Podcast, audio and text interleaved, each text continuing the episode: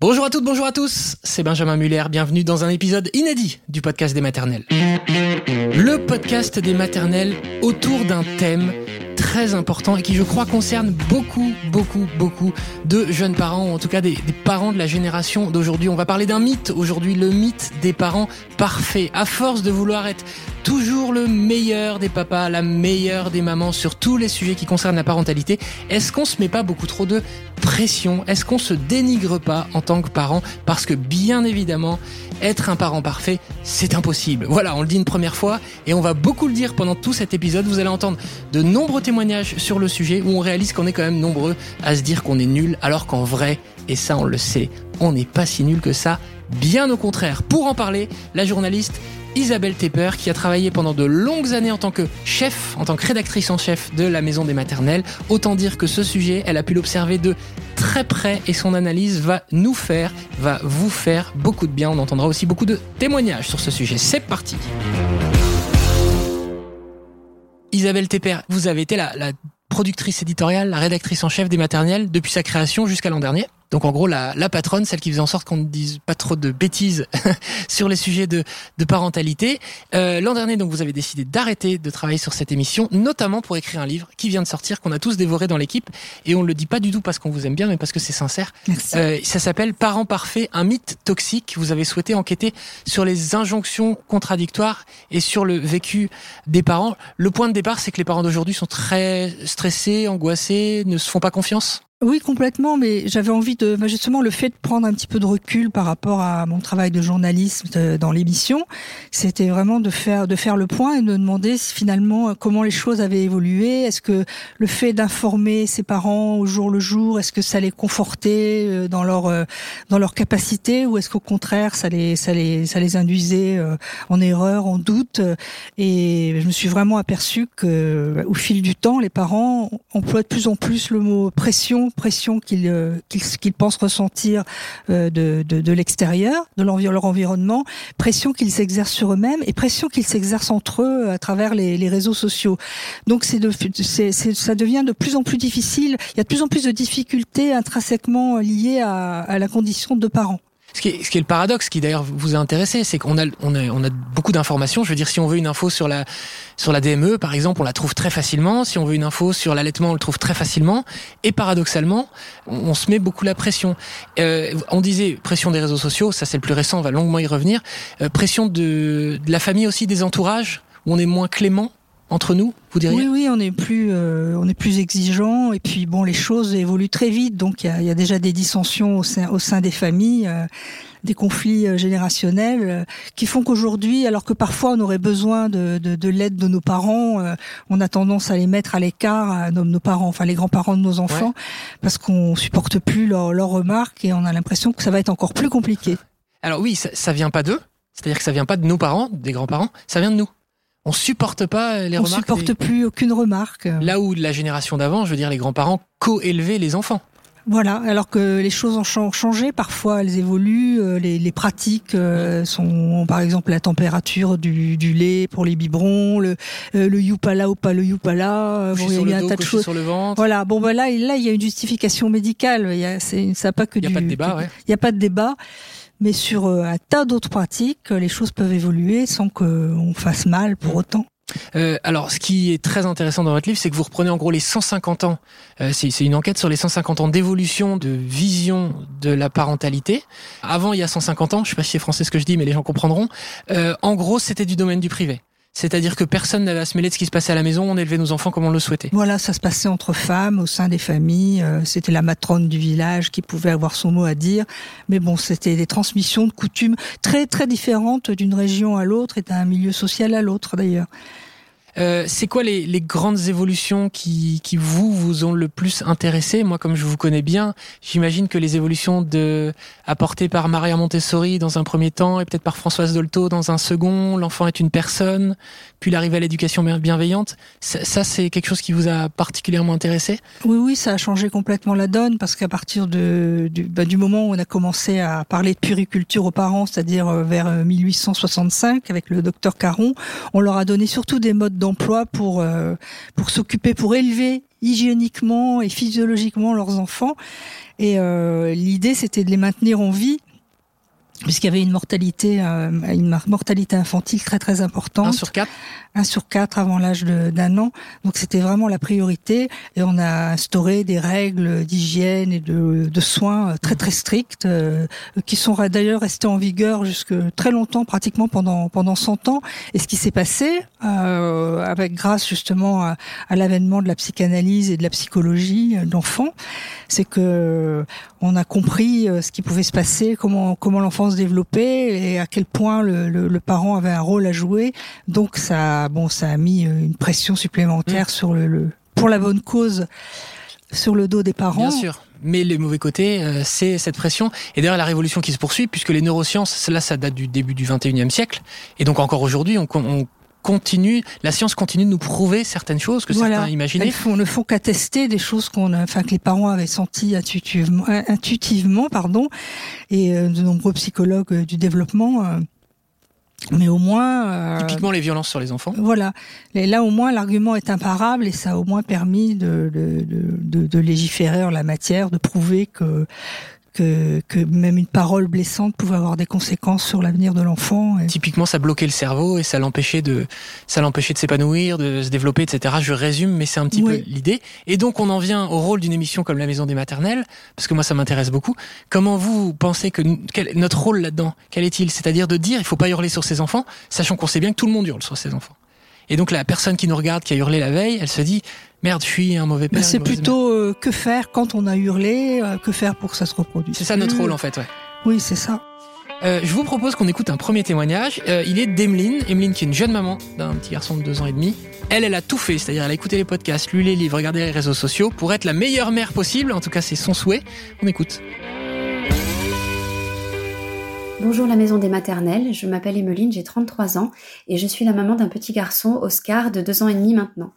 Je viens parler aujourd'hui de la pression que j'ai pu vite me mettre euh, en tant que mère dès la naissance de mon fils. J'ai toujours voulu ce qu'il y a de mieux pour lui euh, en termes d'éducation, d'apprentissage, de santé. Pour ça, j'ai beaucoup regardé les réseaux sociaux, j'ai écouté des podcasts, j'ai lu des livres. Ça m'a apporté beaucoup d'informations. Euh, mais aussi positif que ça a pu être, euh, ça m'a aussi beaucoup généré de stress et euh, mis beaucoup de pression. voilà, cette pression de vouloir être tout le temps la mère parfaite et d'être vite rattrapée par la réalité, tout simplement. Cette réalité que personne n'est parfait, je pense que c'est un mythe. voilà, on est des mamans, des papas qui travaillent, on a tous notre lot de, de fatigue, de ras-le-bol. Euh, et on veut quand même être bienveillant, on veut une éducation positive, on ne veut jamais crier sur ses enfants, on ne veut jamais les punir, on veut leur cuisiner ce qu'il y a de mieux pour eux. Et puis euh, rattrapé par euh, la fatigue, on finit par de temps en temps leur faire des surgelés.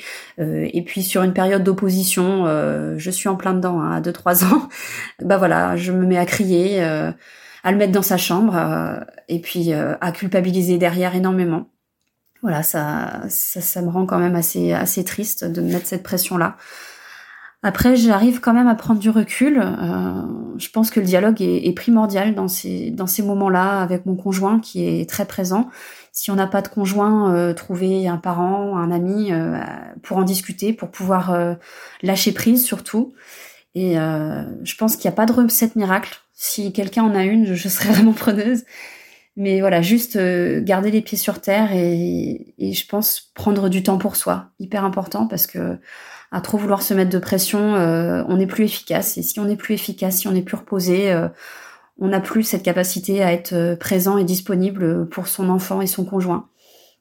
Donc voilà, je pense que déjà savoir lâcher prise et reconnaître qu'on n'est pas parfait, mais que si on donne, euh, si on est reposé et qu'on donne ce qu'il y a de mieux, euh, notre enfant, dans tous les cas, euh, pourra nous redonner tout cet amour.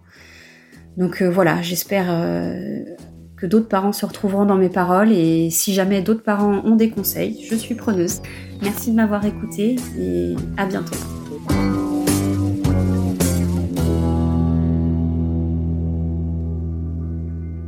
Alors Isabelle Tepper Emeline, c'est exactement le thème de votre livre. Il y a tous les mots de votre livre. Hein. La pression, euh, les parents parfaits, le mythe de la parentalité parfaite. Quel conseil vous donneriez-vous à une future mère ou un futur père pour qu'il il essaye d'être le meilleur possible sans trop se mettre de pression? Bah écoutez, je donnerai le, le, conseil, le grand conseil que nous a donné Winnicott euh, dans les années suffisamment 60. Bonne. Euh, essayez d'être une, une mère ou un père suffisamment bonne, c'est-à-dire ni trop étouffant, ni ni euh, ni trop ni pas assez. assez. Débrouillez-vous avec ça les amis. Euh, ce qui est très drôle c'est que bon, Winnicott a dit ça et l'autre phrase qu'on cite souvent c'est Freud. Une femme vient le voir, vous me dites si je dis des bêtises en lui disant vous auriez pas un conseil pour que j'élève bien mon enfant? Et il lui répond quoi? Il lui répond dans tous les cas vous ferez mal. Voilà, quoi que vous fassiez vous ferez mal. Bon, il le répond, il répondait déjà avec humour, mais enfin il avait déjà tout compris. Euh il avait tout compris, donc c'est un peu le, le message qu'on peut essayer de. Mais malgré tout, ce mythe du parent parfait, il continue de nous poursuivre. On sait, euh, on essaie de vous protéger contre ça, de, de, de s'en mmh. défendre, mais euh, c'est un peu comme le Yeti, quoi. On sait qu'il n'existe pas et on continue de courir après. Il n'y a rien à faire. Euh, si on prend l'éducation bienveillante, l'éducation bienveillante, euh, bah là c'est pareil, hein, les neurosciences vont nous prouver que ça va plutôt dans le bon sens, mais ça peut être par moments caricaturé, et, euh, et pour certains c'est trop, ça va trop loin. Le juste milieu, il est où, vous diriez, pour, euh, pour essayer de donner les bonnes billes sur l'éducation bienveillante, sans aller dans le cliché qu'on peut voir dans le film Problemos, par exemple, qui est très drôle, mmh. où, euh, où d'un coup les enfants deviennent des chiants, quoi, pour le dire... Bah, L'idée, c'est de, de, trouver un, un, mode éducatif euh, qui vous ressemble, qui soit cohérent avec euh, qui vous êtes, avec la façon dont vous vous comportez à la maison. C'est-à-dire, il y a des choses, euh, on est allé trop loin. Euh, c'est-à-dire, il faut pas calquer euh, ce, ce, ce qu'on nous apprend sur les, au, départ sur l'éducation bienveillante, c'est-à-dire euh, de se mettre à hauteur d'enfant, euh, écouter ses émotions, euh, répondre à ses colères, qui sont pas des Quelle colères. est la couleur de l'émotion qui te traverse? Voilà. Ça, on peut le faire une fois, mais pas deux, quoi. On, on, a bien compris que les enfants avaient aussi besoin de limites, de, de frustration, et sans, sans, sans retomber dans les travers de, de, de l'éducation pré 68 arde, on peut tout à fait trouver un juste milieu. D'ailleurs, vous, vous, écrivez dans votre livre qu'à partir des années 70, on a compris qu'il fallait persuader plutôt qu'ordonner. Oui. Euh, donc il faut faire comprendre à l'enfant pourquoi il ferait mieux de faire ainsi, euh, plutôt que de lui imposer bêtement les choses. Oui, on accompagne par des paroles, mais c'est pas la peine non plus de négocier euh, infiniment. Ouais, il y a des parents qui se mettent une consigne. Il y a des et, et certains parlent même vont jusqu'à parler même de maltraitance quand les parents euh, donnent trop la possibilité aux enfants de choisir, de donner leur mot à dire. Vous iriez jusque ça, jusque là, la maltraitance? Oui, non, mais on, on, dit que parfois la, une simple punition euh, est une, une maltraitance. Non, j'irai pas jusque là, bien sûr que non. Euh, ouais, je me demande si on l'a pas déjà invité des gens dans l'émission qui ont pu dire ça. Mais on a compensé. Une punition, on a oui, voilà, vous avez compensé euh, ah, ah. toujours le mouvement de balancier. Voilà, c'est ça. Euh, ce qui fait que c'est euh, compliqué. On va écouter un autre témoignage, une autre maman d'un petit garçon d'un an. Elle s'appelle Svetlana. Euh, on l'écoute.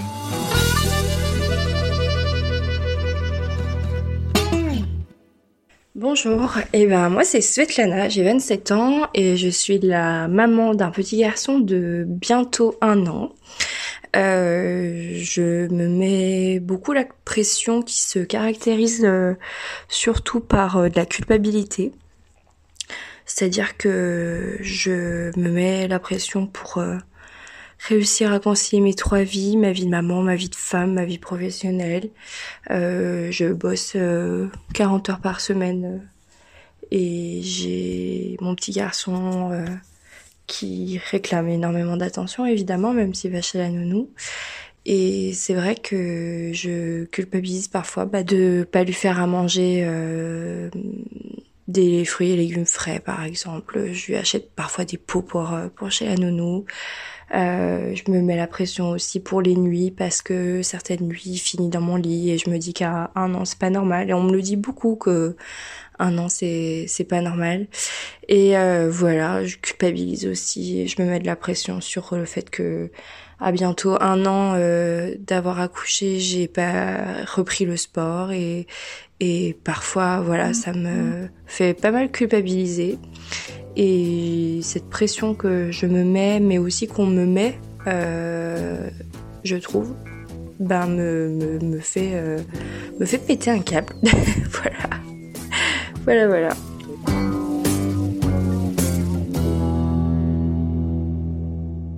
Alors, on entre un peu euh, dans le dur du sujet. Je pense qu'il y a énormément de gens qui se reconnaissent là-dedans. La culpabilité. Je pense qu'en devenant parent, tout le monde culpabilise beaucoup. Mais alors, comment faire pour être à la fois une mère, une femme et avoir une vie professionnelle Question très compliquée, Isabelle, mais vous avez la réponse. Mais ça a été de plus en plus compliqué. Enfin, c'est euh, à partir des années 70 où les femmes ont commencé vraiment à s'investir dans la vie professionnelle, à vouloir prendre des responsabilités. Elles ont très vite crié, euh, euh crié au trop plein, au ras-le-bol des superwomen. Donc ça, on n'a pas encore trouvé la solution, mais c'est vraiment une remise en question de, bah de, de, de nos, nos, modèles sociaux, de, des modes de travail dans l'entreprise, au sein du couple énormément. Et ça passera par là, forcément, puisque c'est, bien sûr, c'est possible de tout bah, concilier. commençons peut-être par le, couple.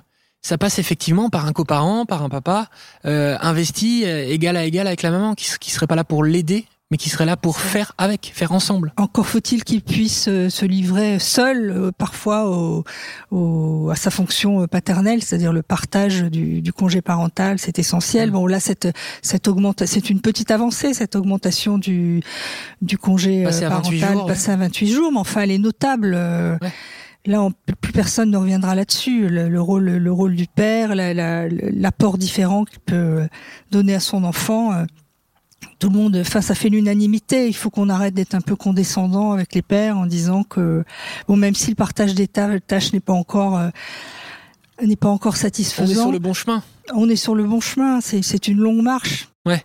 Euh, vous, il y a 20 ans, dans les, dans les maternelles, donc avec Maïté Nabiraben, au tout début, on parlait beaucoup des pères ou on parlait essentiellement des mères? On parlait plus des pères. Alors le problème qu'on a toujours eu un peu dans l'émission, c'est que les pères, euh, on a du mal à les faire venir enfin, ils répondent, euh, ils répondent plus rarement aux appels à témoins. Mais une fois qu'on arrive à les, à les ferrer, ils sont intarissables. Ils ont, ils, ont, beaucoup de choses à dire. On gagnerait vraiment à les écouter, à les écouter davantage. Et pourquoi ils répondent moins euh... Ils se sentent moins, moins légitimes, je pense, à tort ils se sentent moins légitimes. Et alors, on en revient peut-être à l'intime des couples, ce que vous décrivez très bien dans le livre, c'est qu'à la fois les pères doivent prendre leur place, mais et les mères aussi doivent accepter leur laisser. et leur laisser une place. Ce que vous réussissez à écrire, je trouve, avec beaucoup de subtilité, parce que la chose peut tendre un peu certaines femmes qui nous écoutent en disant mais moi je demande que ça qu'ils fassent. Non, c'est parfois plus compliqué. Ah oui, oui, non, mais c'est. Il faut lâcher prise un peu des, jeunes mères. Complètement lâcher prise. Mais c'est difficile, hein. Les femmes le, le, le concèdent très vite. Euh, elles ont du mal à, à faire confiance. À faire confiance. Et à se faire confiance euh, en elle-même. Enfin, tout ça, c'est ça joue, ça tourne autour de de, de la confiance. Euh. euh, Peut-être qu'elles ont, en, naissant aussi dans un modèle où c'était la femme qui s'occupait de tout, c'est compliqué aussi d'imaginer, de vivre le changement de modèle. On vit une période qui est aussi compliquée pour ça. Tout change, donc certaines choses vont dans le bon sens, mais il faut réussir à se remettre en, en question. Nous, on a, on a le luxe de pouvoir réfléchir mm. beaucoup à ces questions, mais tout le monde n'a pas forcément ce temps nécessaire pour y réfléchir, pour lire tous ces livres, etc. En permanence, oui. en, en, permanence. Alors on va écouter un nouveau témoignage d'une nouvelle maman là-dessus. Je dois dire Isabelle qu'en évoquant ce sujet, moi sur mon compte Instagram, j'ai reçu énormément de réponses et globalement 100% des, des jeunes parents euh, vont dans votre sens, c'est-à-dire on se met la pression au début et puis après bon bah on la relâche un petit peu au fur et à mesure euh, du temps. Donc on écoute Wanda, j'espère que je le prononce bien, et puis on commente juste après. Bonjour, je m'appelle Wenda, j'ai 30 ans et je suis la maman d'Elsa, bientôt 4 ans. Pendant ma grossesse avec le papa, nous avons beaucoup lu. Nous nous sommes beaucoup renseignés sur des points qui nous intéressaient, sans forcément être sûrs de les mettre en place à la naissance. L'allaitement, les couches lavables, le portage, repas 100% maison, cododo, respect des heures de sommeil, etc. Bref, on se mettait pas la pression, il y avait beaucoup de choses et on se disait que l'on ferait ce que l'on pensait être adapté à ce petit être en devenir. Est arrivée Elsa au début de l'automne, le début d'une nouvelle vie, avec tout le bonheur, mais aussi le stress que cela peut représenter. Je voulais bien faire et être la maman parfaite. Dès le début, nous avons tout testé. Allaitement plutôt facile, portage dès les premiers jours, sommeil de bébé respecté, couche lavable à partir de ces trois semaines, bref, tout roulait plutôt bien.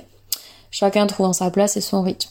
Jusqu'au jour où bébé commence la diversification alimentaire. Marcher en famille le mercredi matin, 2h30 de batch cooking l'après-midi. Et là, l'enfer. J'ai tenu quelque temps en me mettant toujours plus la pression pour qu'Elsa puisse avoir de bons repas tous les jours et fait maison chez la nounou et chez nous. Bon, j'ai tenu, j'ai tenu quelque temps, jusqu'à ce mercredi où j'ai craqué. Deux heures trente de cuisine intensive et Elsa réclamait une tétée alors que moi j'étais complètement KO, vidée, exténuée et même en colère contre moi. Je passais mes mercredis de repos à la confection de ces repas et 30 minutes de mes pauses méridiennes au travail au tirage de mon lit. Bref, je n'en pouvais plus.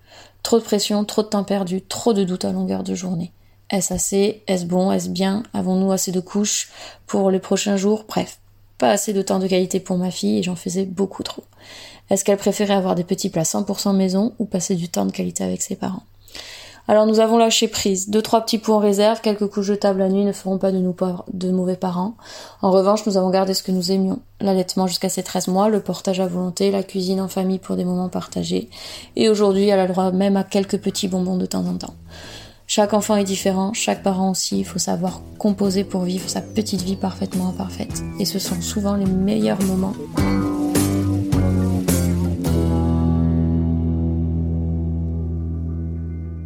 Avec Isabelle, tes pères, ce que je disais juste avant, c'est-à-dire qu'on se met beaucoup de pression en devenant parent, les premiers mois, les premières années, est-ce que vous direz pas que cette pression, on la relâche quand même avec l'arrivée du deuxième, avec l'arrivée du troisième?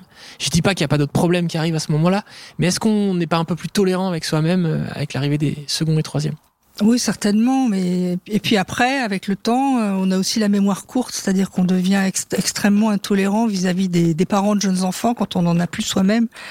Vous parliez l'autre jour de, de l'exemple des, des, des, avions, euh, des, des, enfants qui, qui sont bruyants. Euh, on a, on a la mémoire courte, quoi.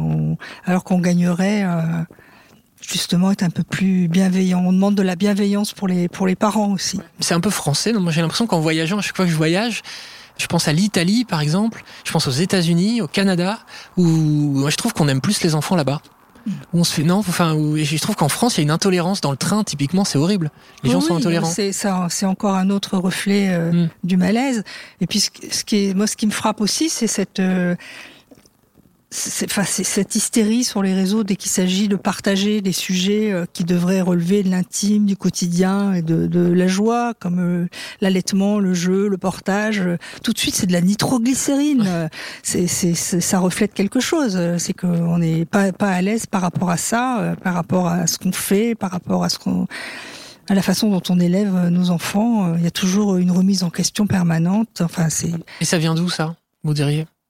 Pourquoi? Ça remonte à loin, hein, ça remonte à loin. Euh, je crois que les, parents ils font ils font face à un millefeuille euh, d'injonctions, de conseils euh, depuis depuis bon au moins 150 ans. Et puis qu'aujourd'hui, il y a aussi d'autres faits qui se penchent sur le, berceau, c'est-à-dire qu'on consulte beaucoup de spécialistes ce qui, ce, qui ce qui peut être bien parfois, mais on demande l'avis du psychologue, de l'orthophoniste, du psychomotricien. Nos enfants sont contrôlés sous toutes les coutures. Euh, on a parfois encore des, des, des avis contradictoires. Ouais, donc parfois ça devient extrêmement difficile de se faire son idée. De, il faut, il faut réussir à un moment donné à, à prendre ce qu'il y a à prendre de part et d'autre, et puis de se dire euh, c'est moi la mère, c'est moi le père, et je je je, je fais comme euh, comme je le sens, quoi, mm. comme je pense euh, la, chose qui est qui pour moi est la meilleure pour mon enfant. Et puis je fais aussi un peu confiance à l'avenir, pas toujours être dans la crainte, l'angoisse, l'anxiété. Oui, voilà, en plus avec l'éco-anxiété, avec les, les, les le, le Covid, l'éco-anxiété, ouais. Et puis les questions économiques aussi. Bon, c'est vrai qu'on a perdu, on a connu une période plus gaie. Oui, c'est sûr. alors, vous listez aussi ces sujets. donc, il y a effectivement l'allaitement, euh, vous, vous, vous racontez aussi, vous prenez des, des, thèmes qui sont très forts et qui intéressent beaucoup. Euh, la DME, la motricité fine, tout ça, ce sont des thèmes. Euh, motricité libre. motricité libre.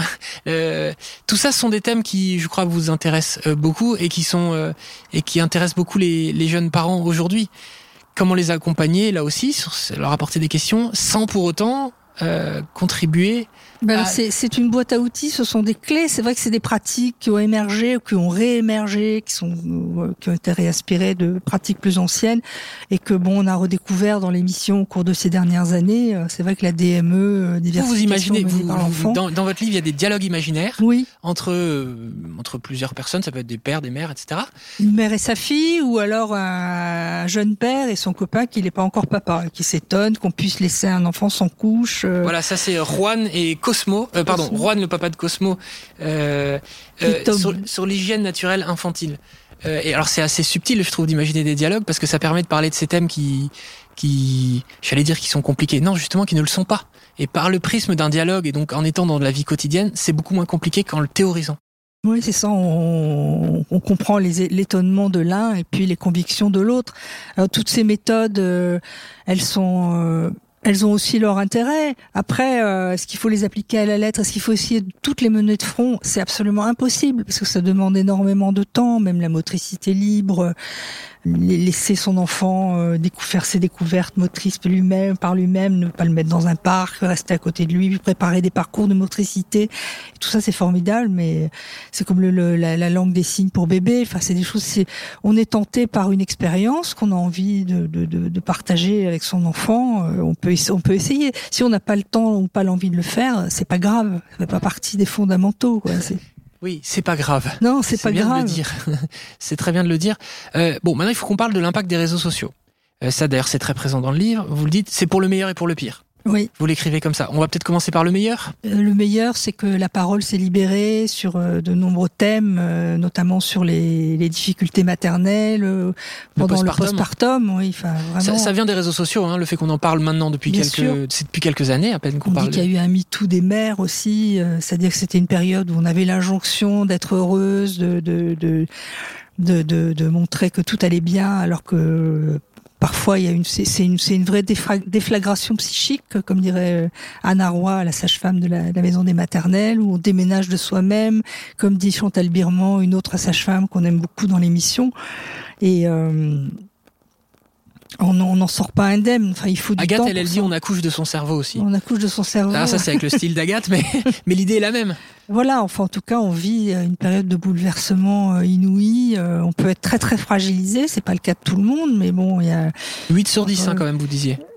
Euh, oui, enfin pour, pour le baby blues, oui, mm. mais après pour la, ce qui est de la dépression du postpartum, entre 15 et 30 ouais, c'est, oui, c'est vrai des mères euh, souffriraient aujourd'hui et c'est on, a pu prouver que c'était en, recrudescence. Donc le bon côté c'est ce MeToo des mères.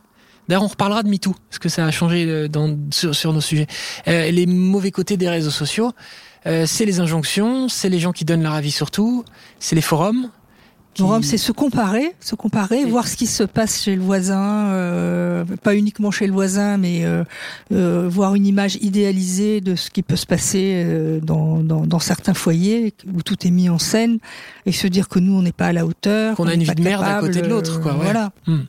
Euh, et donc ça, le, le, conseil à donner, c'est, vous direz que c'est quoi? C'est de justement de se désabonner de ces comptes-là. C'est Marie, Marie Perarnaud qui en parle dans votre livre. Marie Perarnaud en parle, oui, tout à fait. En en, en, disant que bah il faut il faut les picorer, c'est-à-dire euh, piquer quelques idées euh, et puis euh, détachement. Voilà, avec détachement et lucidité. Et restez abonné au compte de Marie Perarnaud, parce qu'elle, elle, voilà. elle, vous montre les difficultés. et ça fait du bien se dire bon, écoute, si Marie galère autant, c'est c'est normal qu'on galère tous. Euh, MeToo on travaillait ensemble au moment du début de l'affaire MeToo. Donc je rappelle, euh, le producteur, le célèbre producteur Harvey Weinstein, euh, accusé de très nombreuses agressions sexuelles, euh, viols, comportements euh, atroces avec les femmes, etc. Et ça a fait une déflagration mondiale sur ce sujet. Et nous, dans notre émission, dans notre petite émission mhm. française, qui est pas si petite d'ailleurs, mais, mais quand même, j'ai eu l'impression, moi, qu'énormément de nos sujets commençaient par, depuis l'affaire MeToo, libération de la parole sur les relations entre les hommes et les femmes, sur la dépression du postpartum, sur euh, les violences obstétricales. oui, énormément. On a eu de la chance de, vivre en travaillant au maternel cette période-là et on continue d'avoir de la chance. C'est mouvant en ce moment. Non, mais ça a toujours été, mais là, euh, particulièrement. Vous ne trouvez pas qu'on vit particulièrement un bouleversement général, une libération totale de la parole, ou, c'est moi qui... Non, non, non, je suis d'accord avec vous. Je suis d'accord avec vous sur, sur les sujets que vous venez de, de citer. On a, on a beaucoup appris. Et, c'est peut-être de, de, de, là que viendra justement le, le, on pourra faire euh, baisser un peu la pression qui est mhm. exercée sur euh, sur les parents puisqu'ils puissent ils peuvent s'exprimer sur les mères. Euh, sur les violences obstétricales, je sais qu'il y a beaucoup de gynécos qu'on aime bien hein, dans l'émission, qui sont super et qui sont, mais qui aiment pas du tout ce terme de violence obstétricale parce que ça sous-entend violence volontaire.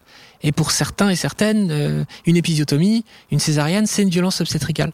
Comment vous vous positionnez par rapport à ce débat qui est quand même salutaire parce qu'il hmm. peut exister des violences Et d'un autre côté, je comprends les, les gynécos qui font bien leur métier et que ça embête un petit peu qu'on les mette dans la place de violents.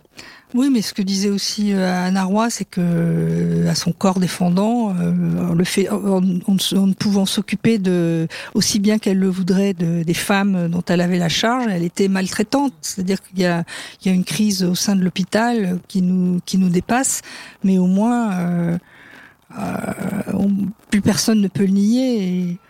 Mais donc, donc ce terme violence obstétricale, vous pensez qu'il est pas trop fort? Parce que maltraitance, c'est peut-être un peu différent. En termes de ressenti, euh, non. Ça, c'est vraiment vécu comme des violences. Euh, on écoute un nouveau témoignage sur le mythe des parents euh, toxiques, sur la pression que l'on peut se mettre. C'est Christelle, et après on va parler quand même du. Des parents parfaits, vous voulez dire J'ai dit des quoi? Des parents toxiques. Euh, des... bah, c'est peut-être. euh, Il y a peut-être un Ah, lien. vous n'êtes pas seul, seul à faire ce lapsus. C'est vrai? Oui. Ah bah c'est intéressant. Tiens, on... ah bah, on écoute Christelle et puis on parle des parents toxiques.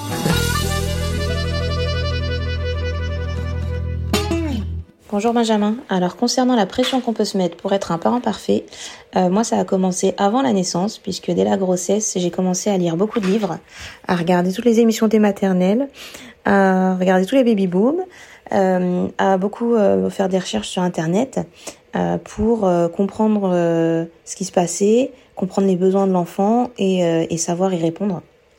Ensuite, cette pression, on se l'applique au quotidien sur tous les sujets. Euh, il y a la nourriture qui est un, sujet euh, important, où dès la naissance, euh, je voulais euh, allaiter. Euh, ensuite, quand il commence à manger, bah là, on veut faire des repas maison, manger bio autant que possible, faire des repas différents à chaque repas. Donc, on se met à cuisiner quatre fois par jour. Donc, ça prend du temps aussi. Euh, après, il y a aussi tout, tout ce qui est euh, sécurité, euh, c'est-à-dire que euh, je, je, pour moi, il était impensable que ma fille tombe ou se fasse un bleu ou une égratignure. Euh, sinon, c'est que euh, j'étais pas un bon parent, que je la surveillais pas assez. Donc, c'est toujours être un peu anxieux, avoir un œil sur elle, même si elle est simplement en train de jouer, toujours être en alerte. Ça s'applique aussi cette pression sur son bien-être. Quand elle était toute petite, ma fille. Euh, dès les premiers mois, euh, quand elle commençait à, regarder ce qui se passait autour d'elle, etc., euh, j'étais toujours, j'osais pas la laisser seule en fait.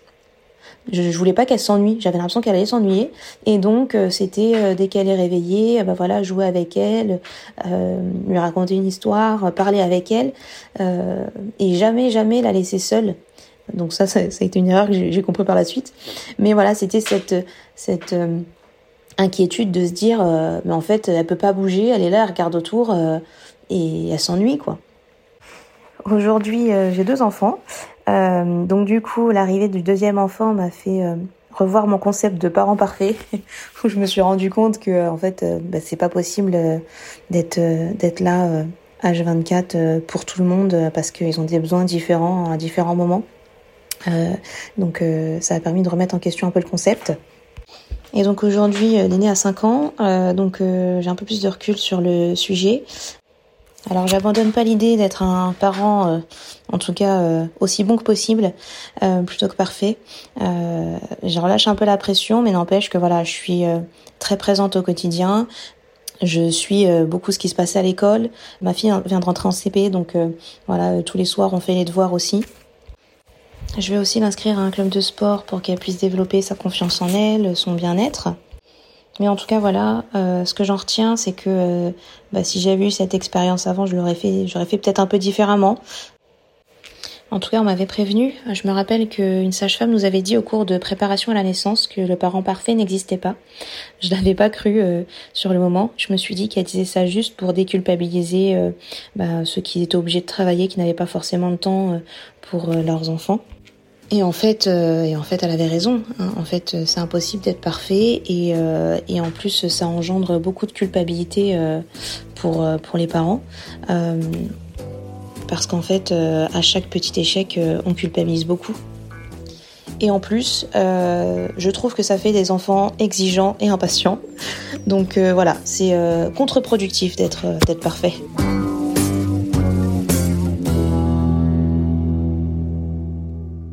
Merci beaucoup à Christelle euh, pour son témoignage et merci d'ailleurs pour tous les témoignages que j'ai pu recevoir. On peut évidemment pas tous euh, les passer. J'ai fait un petit lapsus en disant le, mythe des parents euh, toxiques. Pour le coup, c'est pas un mythe qu'il y a des parents toxiques. Non, non, ça existe vraiment. Mais d'ailleurs, la crainte des parents. Quand je leur donne le titre de mon livre, ils ont toujours peur d'être toxiques aussi. Donc euh, ils disent ah oui, c'est vrai. euh, et euh, on retombe encore dans dans cette éternelle remise en On question. continue de se lyncher. Il y, a, il y a par exemple le, le- le pédopsychiatre Philippe Duverger qui, qui explique dans dans le livre que dans son cabinet, il reçoit à la fois des, des enfants qui manquent de parents, ou qui ont des parents toxiques justement, qui sont qui sont en carence affective et éducative. Et d'autres qui en ont trop. Et, et voilà, et, et, la majorité de d'enfants qui ont du trop de parents, du trop de parents euh, un peu étouffants, parents hélicoptères, euh, qui sont euh, ils surprotègent, surprotègent leurs, enfants. et oublient de de, de lui faire confiance. Hmm. On va parler du burn-out parental. C'est dans le livre que vous écrivez que c'est peut-être le, le mal du siècle. Euh, je sais plus si c'est le mal que vous employez, mais en tout cas le, oui, oui, le mal du siècle. Le, mal du siècle concernant les parents. Comment on le définirait déjà le burn-out parental? Parce que le ras-le-bol, on le connaît tous, je pense, oui. à un moment ou un autre. Burn-out, c'est euh, c'est quand ça devient c'est un stress permanent, c'est une perte d'envie, de plaisir, de, de, de, s'occuper de ses enfants, qui va jusqu'au point de, de, vouloir les fuir parfois. C'est un trop plein euh, émotionnel. Une sensation qui fait que tout à coup on se sent plus capable euh, d'être parent quoi. Et ça peut arriver beaucoup plus tard. Ça peut arriver quand l'enfant a 5 ans 10 ans. J'allais vous dire c'est on, on, est bien loin du baby blues. C'est complètement différent. De la dépression du postpartum. C'est autre chose. ça n'a rien à voir euh, avec euh, les conditions de la naissance. Comment on se soigne du burn-out parental?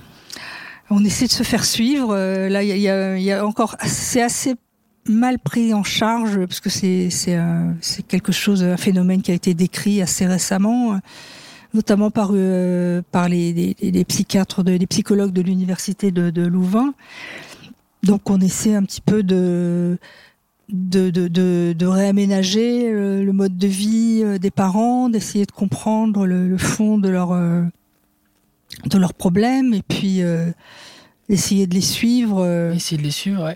Euh, Est-ce qu'il faut apprendre Bon, il faut apprendre à déléguer un petit peu parfois pour se laisser un petit peu de temps pour soi. Moi, j'ai l'impression que dans les jeunes parents de mon entourage, 90% n'ont zéro temps pour eux. Euh, oui. vous, vous le faites aussi ce constat-là? Oui, ils ont pas de temps pour eux et puis euh, ils ont du mal à déléguer parce qu'à qui, euh, enfin, ils sont assez peu entourés hein, la plupart du temps. Donc, euh, donc c'est pour ça que j'insistais aussi sur euh, à la recherche du lien perdu, sur, sur, ces lieux qui sont mis en place de plus en plus souvent. Bon, ça a commencé par les, les, bon, les maisons vertes de Françoise Dolto, mais les pâtes au beurre. Et de plus en plus, il y a des, des, des lieux et des, des possibilités d'accueil, de ouais. discussion. Euh, par exemple, à Arras, il y a une maison des mille jours qui s'est ouverte où on propose aux parents qui ont eu des enfants euh, en même temps qui se connaissent pas, mais qui sont qui sont voisins, de, de se rencontrer, de venir parler ensemble de leurs leurs problèmes, ce qui crée des groupes euh, des groupes de pères, on appelle ça de pères, et des groupes d'amis au final.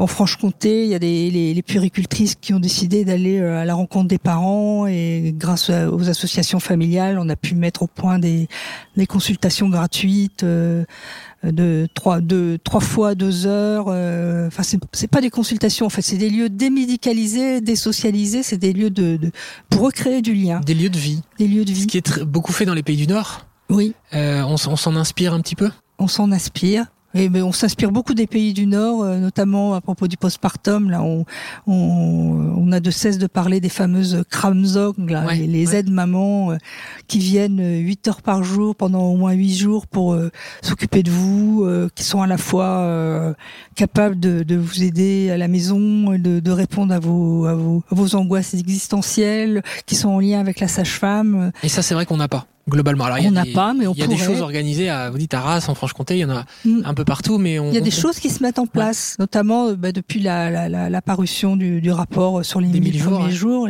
Bon, pour l'instant, ça s'est traduit essentiellement par un allongement du congé de paternité, par l'ouverture de nouvelles unités de prise en charge de la dépression postnatale, un nouvel entretien euh, en postnatal justement pour détecter euh, les, les, les risques de dépression. Mais bon, euh, les, il y avait beaucoup beaucoup de choses qui étaient proposées et qui qui allaient dans ce sens du soutien aux parents. Isabelle, j'aimerais qu'on termine en parlant des, des pères. On l'a évoqué euh, tout à l'heure. Vous vous dites, vous écrivez dans votre livre, et j'ai adoré qu'être père aujourd'hui, c'est un parcours semé d'embûches. C'est une sociologue que vous citez dans Christine Castellamenier. Bravo. Christine Castellan-Meunier qui dit ça. Pourquoi c'est- un parcours semé d'embûches d'être père aujourd'hui? Bah, Parce que vous, vous pourriez peut-être m'en parler mieux que je ne pourrais le faire. Peut-être m'allonger. Difficile de, de, de, de se positionner euh, entre entre ce qu'on vous demande, ce que vous voudriez faire, ce que vous vous sentez capable de faire, ce qu'on vous laisse faire. Pour certains, ça aussi, vous l'écrivez, c'est un épiphénomène, les nouveaux pères. Et en gros, dans pas longtemps, les pères auront à nouveau rien à foutre. Et... Ça, on l'a beaucoup dit, mais ce sont beaucoup des esprits chagrins, parce Ouais. que les choses sont, là, sont en marche. C'est- structurel que les choses changent quand même, j'ai l'impression. Oui, mais c'est vrai qu'il faut du temps. Il faut parfois 40 ou 50 ans. euh, C'est ce qui se produit pour que pour qu'on aboutisse à des, à des, à des changements, pour qu'on qu'on lève un peu les verrous, les freins au sein du couple, de, de l'entreprise. Enfin, moi, j'y crois, même si ça, ça se passe moins vite en France que dans tous sur ces fameux pays du Nord. Faudrait qu'on aille faire un tour. Parce que Mais aussi- j'adorerais aller faire des reportages Oui. là-bas. Je pense qu'on va une semaine là-bas, on revient avec deux ans de reportage. oui, c'est sûr. le nombre de fois où on s'y intéresse. Euh, merci beaucoup Isabelle Tepper. Merci, C'était euh, passionnant. Et alors le livre est tout, en- tout autant que plus. Vous voyez, j'en perds mon latin. Ça s'appelle Parents parfaits, un mythe toxique, enquête sur les injonctions contradictoires et sur le vécu des parents. Je précise, préface du docteur Arnaud Pfersdorf, que d'ailleurs vous citez. Beaucoup dans le livre et vous avez bien bien raison. On l'aime Arnaud. hein. Ah oui, et, il, et il nous manque dans la maison le du maternel. pédiatre parfait. Le pédiatre parfait, Voilà. parfait, euh, d'une gentillesse extrême. Et je le précise, euh, il arrête d'être dans la maison des maternelles. Là aussi, c'est son choix. C'est parce que il travaille à Strasbourg et donc il voulait s'occuper de ses petits patients. Donc c'est tout à son honneur. Euh, merci Isabelle. Merci, Benjamin. Voilà, c'est la fin de cet épisode du podcast des maternelles. J'espère que ça vous a plu. J'espère surtout que ça va vous aider et nous aider, je m'englobe dedans, à se détendre et à se dire que, eh ben écoutez, si on n'est pas parfait, c'est pas grave, c'est impossible, la perfection. Et si on était parfait, après tout, ce serait une mauvaise chose. Voilà. Euh, merci à Alexandre Ferreira qui a réalisé, comme à chaque fois, cet épisode du podcast des maternelles. Merci Alexandre. Merci aux équipes de 2P2L autour de Jérôme Casa, France Télévisions, Aurélie Taguet, Fabienne Barollier et Olivier Maqueron. Et merci surtout à vous d'avoir écouté cet épisode. À très bientôt, j'espère. Ciao.